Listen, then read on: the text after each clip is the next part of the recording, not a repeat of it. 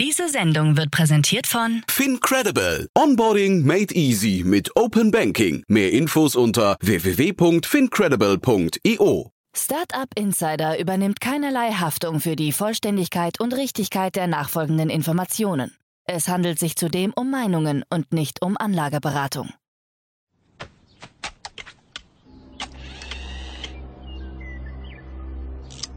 To infinity and beyond!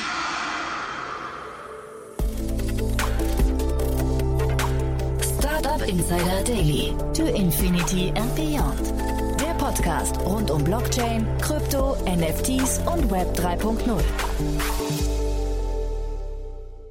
Guten Tag und herzlich willkommen bei Startup Insider Daily. Am Mikrofon ist Michael Daub und ich begrüße euch am Nachmittag in unserer Rubrik To Infinity and Beyond. Hier bei To Infinity and Beyond spricht Jan Thomas mit den Krypto-Enthusiasten und Futuristen Kerstin Eismann und Daniel Höpfner rund um die Welt von Blockchain, Web 3.0, Krypto und NFTs. Pro Ausgabe wählen sich die drei entweder einen Schwerpunkt oder verschiedene News aus. Diese Woche besprechen wir wieder einen Schwerpunkt. Das Thema ist Regenerative Finance, kurz ReFi. Im Sinne dessen haben sie sich auch einen weiteren Gast eingeladen. Christian Peters, CTO von Flow Carbon, soll helfen, das Thema der heutigen Ausgabe besser zu durchleuchten. In diesem Sinne sprechen Sie darüber, was ReFi ist, warum die Blockchain-Technologie hier besonders gut passt und welche Anwendungsfälle es gibt. So viel aber erst einmal zur Übersicht für die heutige Ausgabe von To Infinity and Beyond. Jetzt geht es gleich los mit dem Gespräch. Werbung.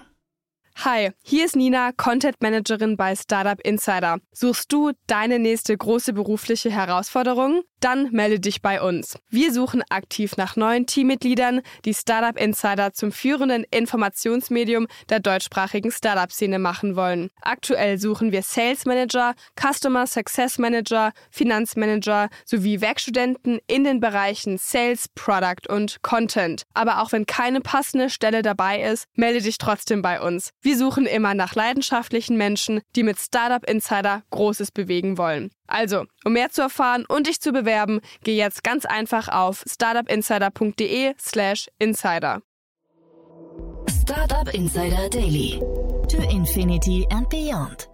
Sehr schön. Herzlich willkommen zu To Infinity and Beyond, der Podcast rund um Blockchain, Web 3.0, Krypto und NFT mit der wundervollen Kerstin K. Eismann und Daniel Höpfner. Wie immer tolle Gespräche, aber auch tolle Gäste. Hallo ihr beiden. Hallo Jan. Guten Tag. Grüße dich. Ja, freue mich auf ein tolles Gespräch mit euch. Aber Kerstin, du hast einen tollen Gast eingeladen. Vielleicht wollen wir den gleich mal reinholen, denn heute geht es um ein Thema, das kannte ich so gar nicht. Äh, bin sehr gespannt. Ja, ähm, ich freue mich auch total, heute den Christian Peters von äh, Flow Carbon bei uns zu haben, CTO von Flow Carbon.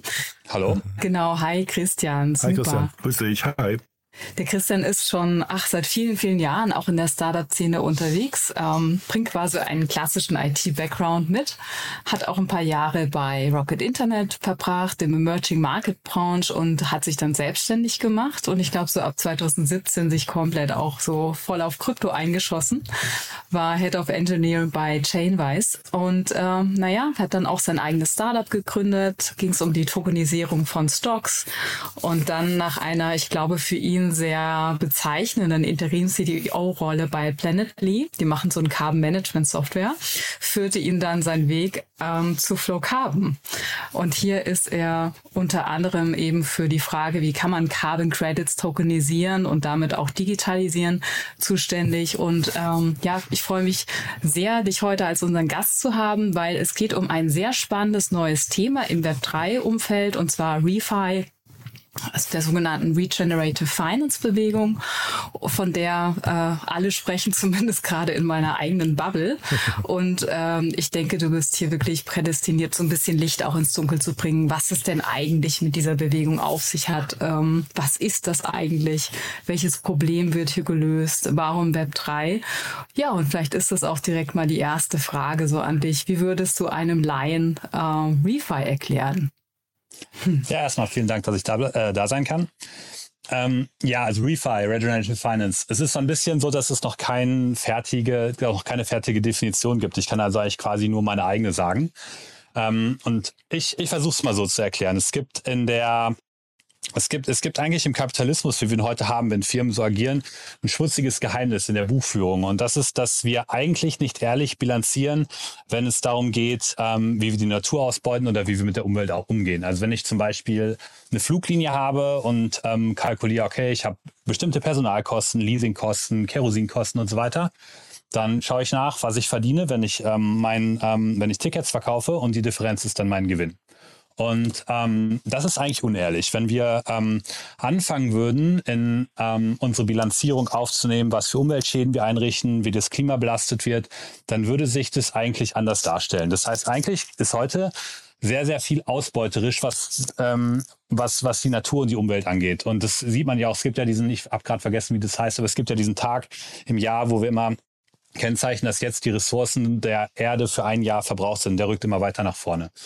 Und ähm, die Idee von Regenerative Finance, das steckt ja so dieses Sustainable oder nachhaltig mit drin, ist, dass man ähm, anfängt, diese ähm, Sachen oder, diese Umweltbelastung oder Klima, Klimabelastung mit zu bilanzieren. Und dazu gehört halt die Idee, dass man bestimmte Elemente wie CO2, aber auch Biodiversifiz äh, Biodiversifizierung und andere Themen ähm, quasi so zu einem Art Bürger erst, erster Klasse in der Finanzwelt macht. Also zum Beispiel das, was meine Firma macht, Flow Carbon, ist halt Carbon Credits, also die Idee, dass man tatsächlich CO2 einpreisen kann und ähm, das auch ähm, am Spot-Market handeln kann, dass man davon Derivate bilden kann und dass man sozusagen anfangen kann, das mit ins Accounting aufzunehmen. Und ähm, Genau, das ist, ich, das ist ein bisschen abstrakt vielleicht, aber so als die grundlegende Idee ist zu sagen, dass man versucht, nachhaltiges Finanzwesen zu schaffen und Dinge mit in ähm, die Buchhaltung mit aufzunehmen, die da heute eigentlich nicht mit drin sind. Hm. Ganz kurz mhm. vielleicht, ich habe eben nachgeschaut, der Earth Overshoot Day ist das, den du gerade angesprochen hast. Ah ja, genau.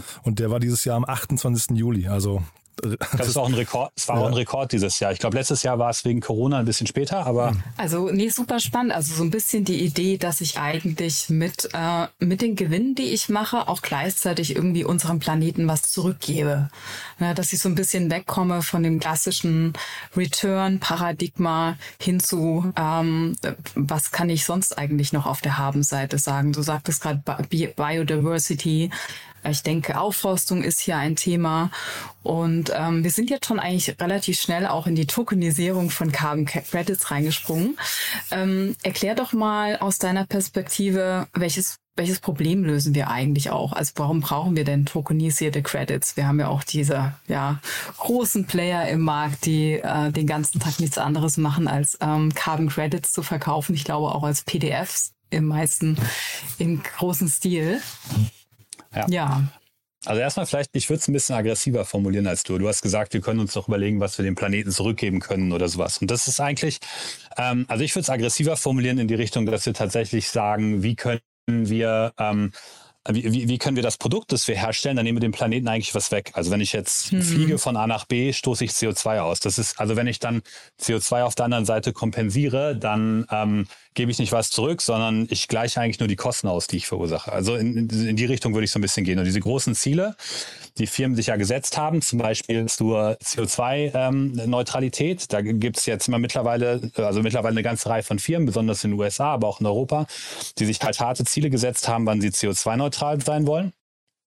Und da gibt es halt das Konzept von Carbon Credits. Das ist eigentlich relativ einfach eine, eine grundlegend einfache Idee. Das heißt, wenn man zum Beispiel, ähm, man hat eine Firma und ähm, stellt ein Produkt her, das eine bestimmte Art von CO2-Emissionen äh, ausstößt und dann kann man zum Beispiel mit Firmen wie Planetly zusammenarbeiten und diese CO2-Emissionen runterbringen und man wird, kommt eigentlich nie auf Null. Und was ähm, man dann machen kann, ist, dass man ähm, überlegt, dass es vielleicht andere Menschen auf dieser Welt gibt, die CO2 aus der Atmosphäre wieder rausnehmen. Da gibt es verschiedene ziemlich spannende Methoden. Die einfachste Art und Weise, die sich jeder vorstellen kann, wenn man mal Photosynthese im Biologieunterricht hatte, ist halt, dass man Bäume pflanzt. Also in, im einfachsten Fall gibt es Leute, die haben Land, pflanzen da Bäume für, äh, da Bäume drauf und die nehmen CO2 aus der, aus der, aus der Atmosphäre wieder heraus. Und ähm, da gibt's halt, das hattest du ja gerade gesagt, diese alten Player oder diese großen Player im Markt, die haben Methoden entwickelt, wie man, wie man das bemessen kann. Das heißt, da gehen tatsächlich Leute hin, die nehmen Bodenproben, die schauen nach, dass einem das Land wirklich gehört und sagen dann, okay, CO2-Credits sind ähm, hier tatsächlich aus der Umwelt genommen worden. Und das kann halt eine Firma nehmen und von diesem ähm, zum Beispiel von diesem Waldbesitzer kaufen und dann sozusagen seinen CO2-Ausgleich machen. Und dieser, dieser Markt, der existiert auch gerade. Der ist aber ziemlich illiquide. Und ähm, das ist ein total interessantes Phänomen, weil normalerweise hat man in einem Markt, der, der einen sehr, sehr hohen Bedarf hat. Und es gibt halt tatsächlich gerade extrem viele Firmen, die hochwertige Carbon Credits kaufen wollen. Es gibt einen hohen Demand nach diesem nach dieser Asset-Klasse, aber dieser Markt ist kaum liquide. Das heißt, es wird zum absolut hohen Anteil noch, wie wir immer sagen, over the counter getradet. Also Leute rufen sich an, schreiben sich Faxe oder ähm, wie du halt gerade auch richtigerweise sagtest, machen das, äh, schicken sich PDF-Zertifikate hin und her. Und ähm, das gibt's eigentlich so kaum. Also normalerweise hat man eigentlich, wenn man eine Asset-Klasse hat, die einen hohen Demand hat, wie zum Beispiel Apple Stocks, die äh, teuerste, Aktie, äh, teuerste Unternehmen der Welt, dann gibt's auch einen hohen, die sind eigentlich auch immer liquide. Also wenn ich meine, meine äh, Trade Republic App aufmache, kann ich da jederzeit Apple Stocks kaufen. Und äh, bei Carbon Credits ist das halt nicht so. Die sind halt, da gibt es halt diesen hohen Demand, aber die sind irgendwie noch nicht liquide, weil sich da noch kein Markt herausgebildet hat. Eben aus diesen Gründen, die ich am Anfang gesagt habe, dass niemand das bisher so als so eine Asset-Klasse gesehen hat, die man tatsächlich auch in der Finanzwelt benötigt.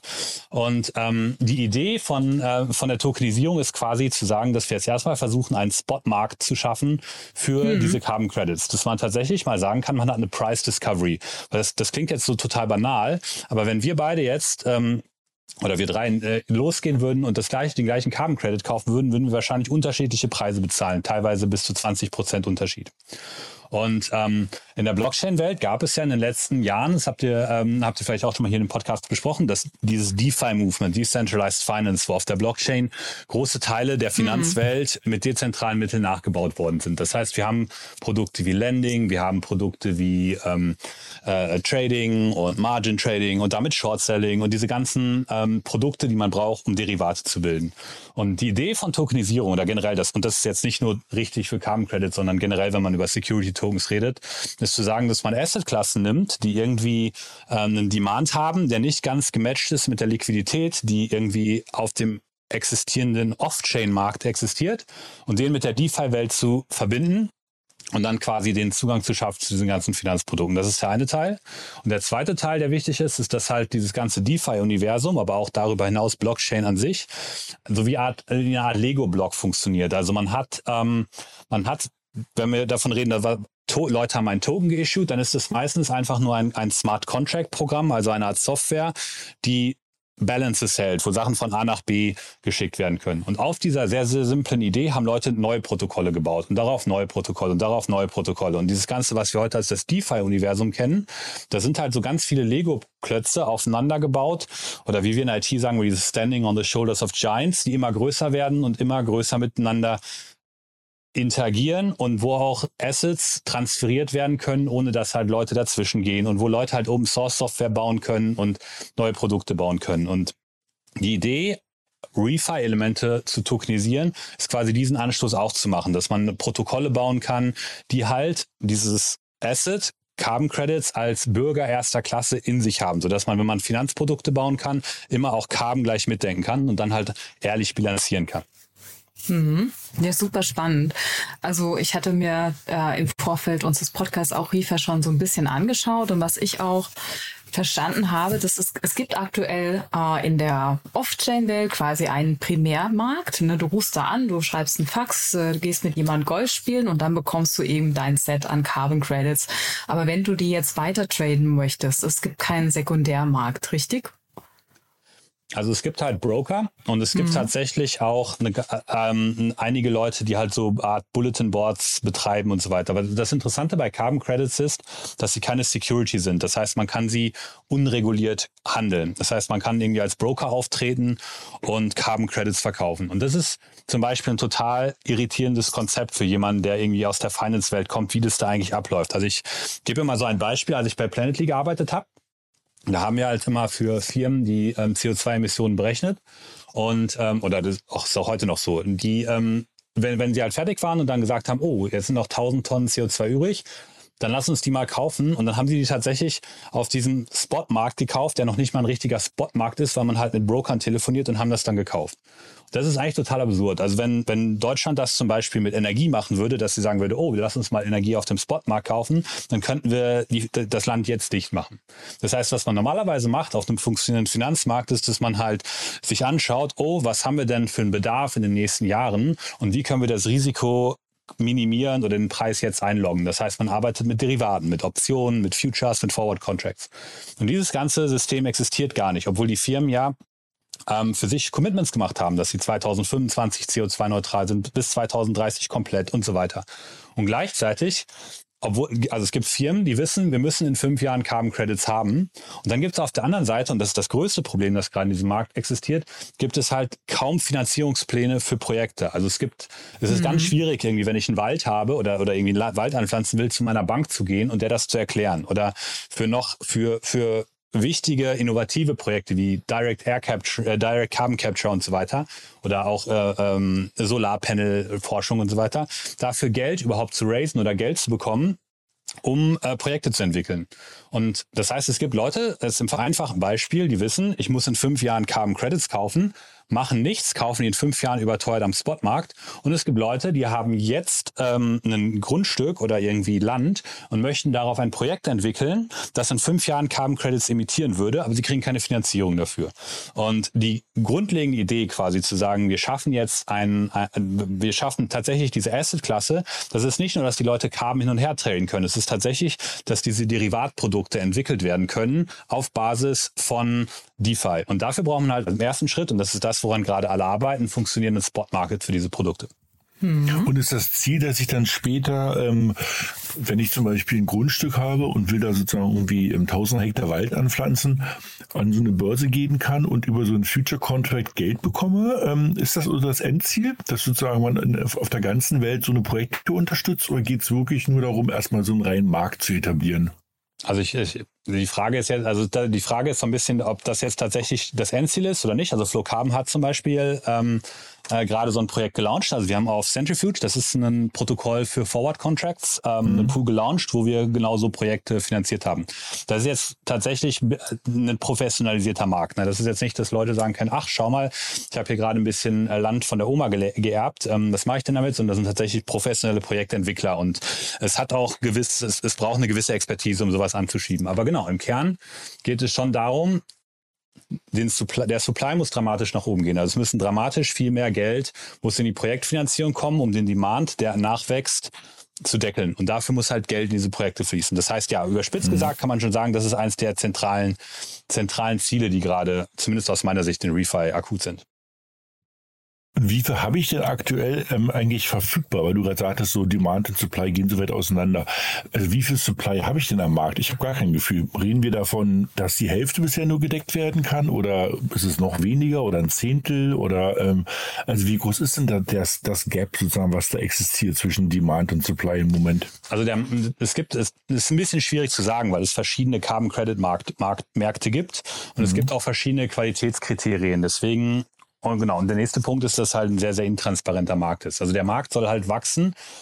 Ich habe jetzt die aktuelle Statistik gerade nicht im Kopf leider. Ich muss, müsste es mal nachschauen, bevor ich jetzt was Falsches sage. Aber es gibt halt eine sehr, sehr krasse Hockeykurve nach oben, wie sie ähm, eigentlich jeder VC im Pitch gerne hat, was den, was, was die Projekt, projizierte eine projizierte Erwartungshaltung für Carbon ist. Ich müsste jetzt nicht leider nachschauen. Ich, bevor ich jetzt falsche Zahlen sage, ich kann es nicht ganz genau sagen. Aber man muss auch dazu sagen, dass der Carbon Credit Markt auch gerade sehr, sehr fragmentiert ist. Es gibt auf der einen Seite sehr, sehr hochqualitative Carbon Credits, die mhm. halt Firmen nehmen, die sich, ähm, das ist ja auch ein Voluntary Carbon Credit Markt, den darf man auch nicht verwechseln mit dem zum Beispiel den Emissionshandel, wo quasi Verschmutzungsrechte getradet werden in Europa. Ähm, an diesem Voluntary Carbon Credit Markt gibt es halt auch große Spreads in der Qualität. Also es gibt tatsächlich sehr, sehr hohe Qualitätsstandards. Zum Beispiel Red Plus ist so ein, so ein Standard von Vera, der sehr, sehr hoch ist. Oder Gold Standard hat auch ähnliche im Programm. Und dann gibt es halt zum Beispiel von der, von der ähm, Flugzeugindustrie so ein Standard Corsia. Der ist ein bisschen breiter gefasst. Und dann gibt es halt auch tatsächlich, muss man sagen, eine Menge Schrott, der getradet wird und der sehr, sehr problematisch ist. Und ähm, das heißt, wenn man, wenn man, es ist, es ist leider nicht so, dass es alles komplett fungibel ist und man sagt, okay, eine Tonne Carbon ist so gut wie die andere. Und es gibt auch tatsächlich viel Double-Counting-Probleme. Und deswegen kann eigentlich niemand so genau sagen, wie groß der Markt eigentlich ist. Das ist, ähm, da, da muss man leider erst eine, eine ganze Reihe von Definitionen noch verabschieden, über welchen Markt man eigentlich genau redet. Und wenn man, sage mhm. ich mal, über den hochqualitativen Markt redet, wo von hochqualitativen Carbon Credits, dann würde ich sagen, kannst du, wenn du im Millionenbereich kaufst, auf jeden Fall schon den Preis dramatisch bewegen. Mhm. Mhm. Und beim Double Counting waren wir ja gerade natürlich bei dem Stichwort, wofür eigentlich eine Blockchain perfekt ist. Ne? Das sozusagen eigentlich dann, dass du natürlich nicht mehr hast, dass sozusagen nicht irgendein Carbon Credit, also irgendeine ähm, sozusagen Art und Weise, wie halt mehrere hundert oder mehrere tausend Tonnen CO2 irgendwie aus der Atmosphäre gezogen werden, halt doppelt verkauft werden, sondern sie können nur einmal verkauft werden. Also es macht natürlich total Sinn, diesen Markt auf die Blockchain zu bringen. Macht Sinn. Ja, es gibt zwei Bereiche, die man da bei Double Counting machen muss. Das ist einmal natürlich das Trading, da hast du recht. Und ähm, das andere ist aber tatsächlich das Double Counting von, ähm, von Projekten. Das passiert halt auch, dass Leute irgendwie ähm, Wald zweimal anmelden oder es, oder, oder es werden bestimmte, es gibt zum Beispiel auch die Vermeidung von, von äh, Abholzung, ist zum Beispiel auch ein, äh, ein Bereich in Carbon Credits, der, wo, wo ich sagen kann, ähm, ich jemand, ähm, es, es gibt Wald, der ist akut abholzungsgefährdet, zum Beispiel in Brasilien gibt es da eine Menge von. Und mhm. wenn ich den von dieser Abholzung befreie äh, oder, oder, von dieser Abholzung schütze, dann ähm, werden auch Carbon Credits emittiert. Was erstmal counterintuitiv ist, weil es wird ja gar nichts eingesperrt, wird ja gar nicht CO2 aus der Erde genommen. Also man hat gar keinen mhm. Plus, sondern ähm, es wird nur nicht schlechter. Aber auf der anderen Seite ist es natürlich viel, viel dramatisch günstiger, Wald zu schützen, der eh abgeholzt wird, als neuen anzupflanzen, weil das ja so lange dauert. Aber gleichzeitig ist es auch sehr, sehr schwierig nachzuweisen im konkreten Fall, ähm, welcher davon wäre eigentlich abgeholzt werden und welcher, welcher Wald wäre eigentlich tatsächlich abgeholzt worden und welcher nicht. Und um dieses ganze Konstrukt drum. Das ist jetzt nur, nur nature-based ähm, quasi mit Baumbestand oder mit Wäldern. Also mhm. in dieses ganze Konstrukt drumherum gibt es halt auch eine ganze Reihe von Problemen, wie gezählt wird. Und das ist zum Beispiel auch ein interessanter Bereich, wo ähm, Projektdokumentation und so weiter auf der Blockchain abgebildet werden kann. Ob das jetzt tatsächlich irgendwie die komplette Dokumentation und Historie eines Projekts ist oder am Ende nur ein Hash, der gespeichert wird, dass man so ein Proof of Existence oder so ein Timestamp von einem Dokument hat.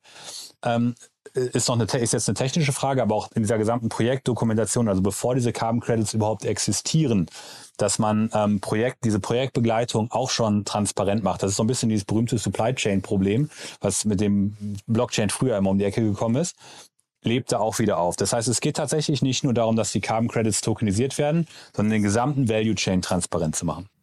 Und Christian, da hast du gerade nämlich, das ist ja eigentlich eine riesengroße Value Chain, die jetzt auch über Web3-Startups versucht wird zu optimieren. Ne? Ihr macht die Tokenisierung, andere Startups machen das Forward Financing. Andere wiederum sagen, wir wollen sogar das Offsetten oder Retiren incentivieren, dass man nicht die ganze Zeit nur tradet. Und trotzdem gibt es ja hier noch die großen Player. Du hattest am Anfang auch Vera und Gold Standard genannt. Erklär nochmal vielleicht auch zu unseren Zuhörern, das sind so die, die Verifizierer, die großen Player im Markt, die erstmal sagen, das ist äh, Carbon Credit würdig oder nicht, oder? Ja, also der, der, der wichtige Part, glaube ich, bei diesem ganzen Refi-Movement ist, das ist ein, ein Voluntary Carbon Credit Markt und vieles in diesem Refi-Markt ist voluntary. Das heißt, es hindert mich niemand daran, ähm, eine Firma zu haben und zu sagen, ach ja, die Umwelt ist mir eigentlich egal oder das Klima, das ist mir eigentlich egal. Und leider gibt es auch sehr, sehr viele Firmen, die genau diese Einstellung haben. Und ähm, die, das heißt, es ist ähm, dadurch, dass dieser Markt ähm, voluntary ist, also freiwillig, ähm, gibt es da auch keine Aussichtsbehörde oder jemanden, der, der das reguliert. Das heißt, wenn ich zum Beispiel sage, ich möchte jetzt ein Fintech-Startup gründen, dann ähm, würde eigentlich keine Bank oder sowas mit mir Geschäfte machen, es sei denn, ich habe eine Banklizenz oder Solaris als Partner, die dann für mich die Banklizenz haben. Ähm, sobald ich eine Banklizenz habe, sagen alle, ach, ist ja super, dann schaut ja die Regulierungsbehörde drauf, jetzt kann ich mit denen Geschäfte machen. Diese, diese diese Art der, der Regulierung gibt es halt im Carbon Credit Markt nicht. Deswegen hm. gibt es halt, äh, haben sich da sozusagen Standards und Marktakzeptanzen herausgebildet. Beispielsweise so ein typisches Ding ist, dass man sagt, Carbon Credits dürfen nicht fünf Jahre oder älter, äh, nicht älter als fünf Jahre sein, damit ich sie als Offset benutzen kann. Das ist so ein Standard, der sich herausgebildet hat. Ähm, und ähm, die, diese Player, die du jetzt gerade angesprochen hast, die sind halt lange an dem Markt und die haben Methoden entwickelt, wie man Carbon Credits bewertet. Das heißt also tatsächlich, ich habe einen Wald oder ich habe irgendwie äh, Land oder Solarpanels oder irgendwelche mhm. Projekte, die halt in irgendeiner Art und Weise CO2 aus der Atmosphäre nehmen. Und da haben die Methoden darauf gemacht, wo man sich dann wo, äh, ähm, zu entwickelt, wie man diese, ähm, wie man diese Projekte bewertet. Das heißt tatsächlich, ich bleibe mal bei dem Beispiel Wald hängen. Wenn ich so einen Wald habe, kann ich irgendwie bei Vera ähm, sagen, ich möchte jetzt gerne meinen Wald zertifizieren lassen. Dann gehe ich bei denen durch das Programm die haben eine Reihe von freien Zertifizierern, die schauen, ob mein Wald mit nachgewiesen durch bestimmte Dokumentationspflichten der Methodologie entspricht und geben mir dann Carbon Credits frei, die in der Vera-Datenbank ähm, ähm, gut, mir gut geschrieben werden und die ich dann verkaufen kann über die besagten Wege. Und ähm, Goldstandard und so weiter, die machen das auch so. Und die Legitimation von diesen äh, Methodologien kommt halt daher, dass sie sind sehr, sehr lange am Markt, die haben sehr, sehr viel, sehr, sehr ähm, die haben, haben, das ist eine NGO, die haben halt ein großes ähm, Repertoire an Leuten, die sich halt wirklich mit dem Thema auskennen. Das ist durch lange Diskussionen gegangen und ähm, Bottomline von dem Ganzen ist halt Firmen, die sagen, wir möchten CO2-neutral werden, kaufen diese Carbon Credits. Das würde die niemand daran hindern, zu sagen, wenn ich jetzt morgen um die Ecke komme und sage, ich habe ja meine eigene Methode entwickelt, wir würfeln ähm, und ich emittiere jetzt die Carbon Credits, dann könnte auch Microsoft sagen, wir nehmen Christians Methode. Sie würden sich damit aber wahrscheinlich der ähm, Vorwürfe, der Vorwürfen aussetzen, dass sie Greenwashing betreiben würden, dass meine Methode zu Recht nicht gut ist und so weiter und so fort. Und deswegen haben sich halt in diesem Markt Player herausgebildet, wo Firmen Verstehen. sagen, bei denen kann ich guten Gewissens kaufen. Da werde, muss ich mich kein Greenwashing ähm, ähm, äh, Vorwürfen aussetzen. Das sind sozusagen Best Practices oder Best Standards in der Industrie. Und deswegen haben diese Player ein großes Gewicht. Und es ist, glaube ich, auch wichtig und richtig, die ähm, mitzunehmen, wenn wir sagen, wir wollen diesen Voluntary Carbon Credit Market auf die Blockchain bringen, dann ähm, ist es wichtig, dieses Wissen und Know-how mitzunehmen. Mhm. Wie sieht es denn in Zukunft aus? Also in fünf Jahren nach vorne geschaut, deutscher Mittelstand.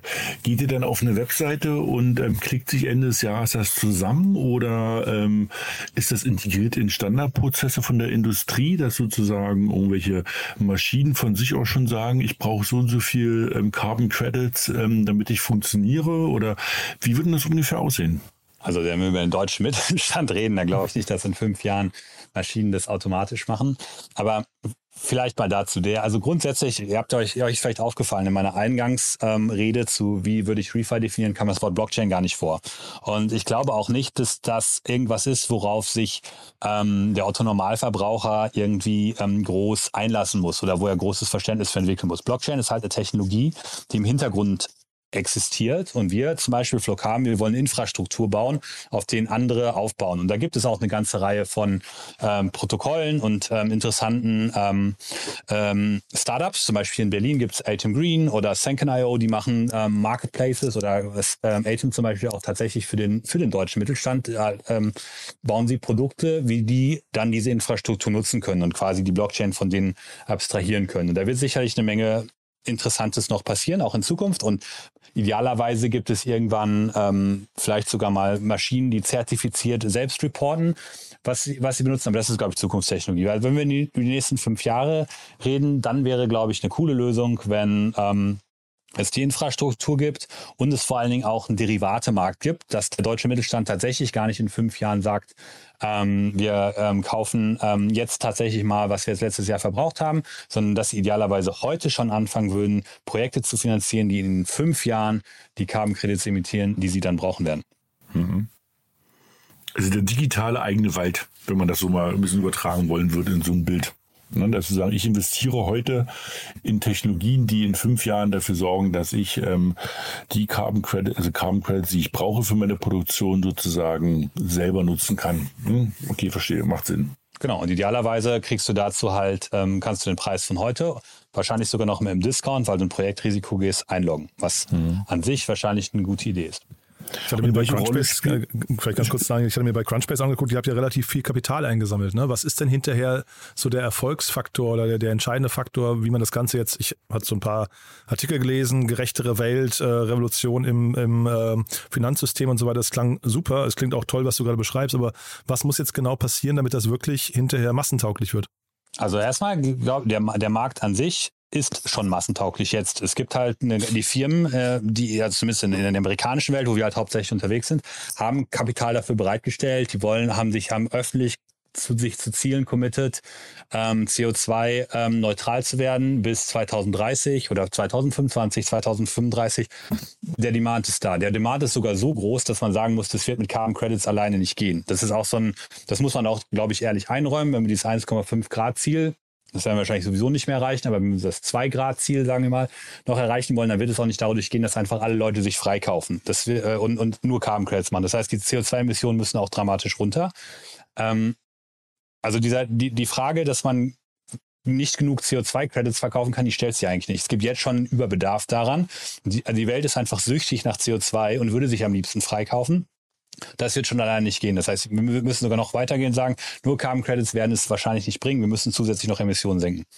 Aber dass, sage ich mal, einen Durchbruch auf dem Massenmarkt gibt, dass Leute Carbon Credits kaufen, das sehe ich eigentlich gar nicht als, äh, also die, die Frage stellt sich so gar nicht. Es gibt einfach einen sehr, sehr großen Demand und die Frage ist eher, kann man die Supply-Side so machen, dass Leute tatsächlich Finanzierung da reinschicken, dass auch tatsächlich der Markt anspringt und größer wird. Hm.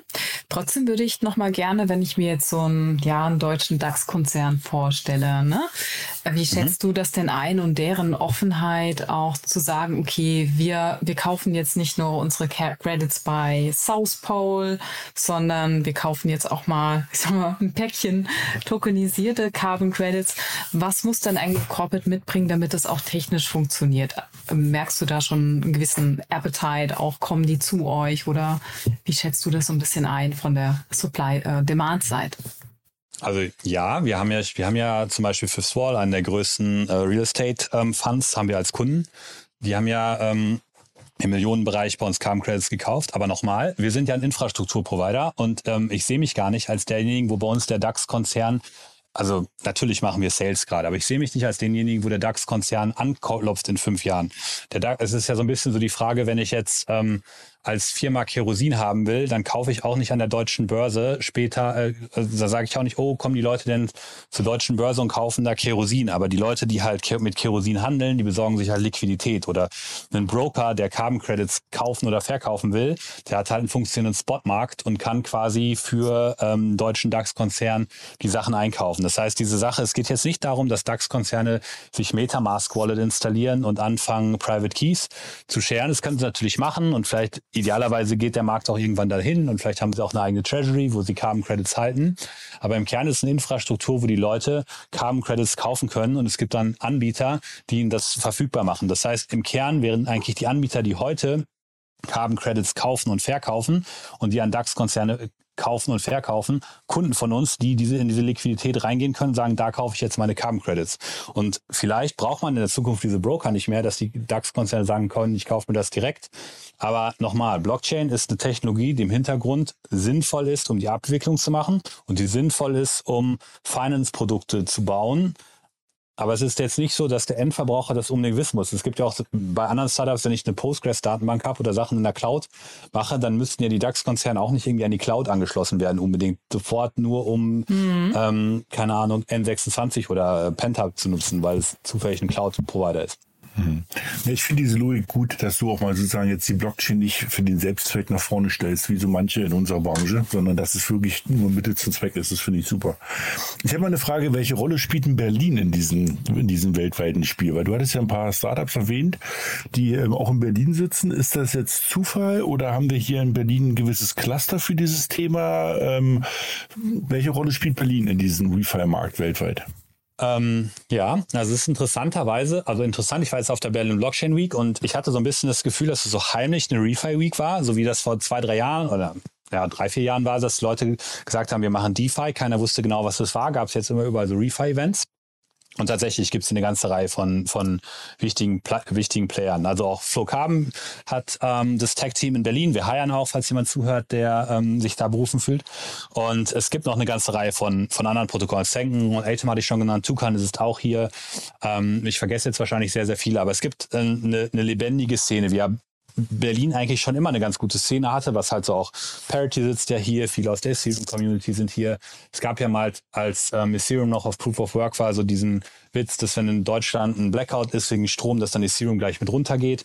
Und ähm, die und diese Szene hat sich hier in, in Berlin eigentlich dann so ein bisschen auf dieses Refi-Thema ähm, gestürzt. Und ich würde schon sagen, dass hier einiges, einiges passiert und, und ähm, ja, und, ab, und, und ähm, gebaut wird. Aber es, aus meiner Erfahrung ist halt hauptsächlich die Technologie hier in Berlin. Also sehr, sehr viele Entwickler sind hier, sehr, sehr viele sehr tech-lastige Teams sind hier.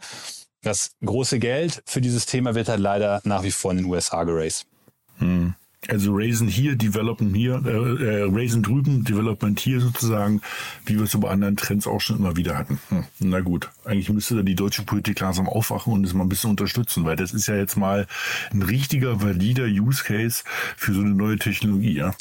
Genau, es ist auch tatsächlich, ähm, glaube ich, wenn man jetzt sagt, ähm, wenn der Biermarkt, also der Bärenmarkt im Krypto mal irgendwann vorbei ist und der nächste startet, dann kann es nicht wieder so ein Produkt sein oder dann kann es nicht wieder nur um sich selbst kreisen, sondern muss man tatsächlich einen Real-World-Use-Case mal zeigen und ich glaube, Refi ist dafür ganz gut positioniert. Cool. Super, ja. Sehr cool. ja. Vielen Dank, Christian. Jetzt haben wir wieder quasi was Neues dazugelernt und ähm, ich meine, es werden sicherlich auch ein paar VCs mithören, wie du auch sagst. Es wäre toll, wenn wir hier in Deutschland vielleicht auch das Thema Refi ein bisschen äh, ja, pushen können. We'll see. Cool. Haben wir denn aus deiner Sicht was Wichtiges vergessen, Christian? Ich überlege gerade. Ich, mir fällt jetzt gerade nichts ein. Ich habe jetzt so viel geredet. Wahrscheinlich, mhm. wenn ich jetzt gleich ähm, den Hörer auflege, fallen mir ein paar Sachen ein. Jetzt gerade. Aber ihr seid am Heiern, hast du gesagt, ne? Genau, ja. Also ja. Ähm, könnt mich gerne anschreiben, wenn ähm, ihr glaubt, ähm, dass ihr, ähm, dass ihr mitmachen wollt bei uns. Und ähm, dann melde ich mich gerne bei jedem oder jeder. Sehr cool.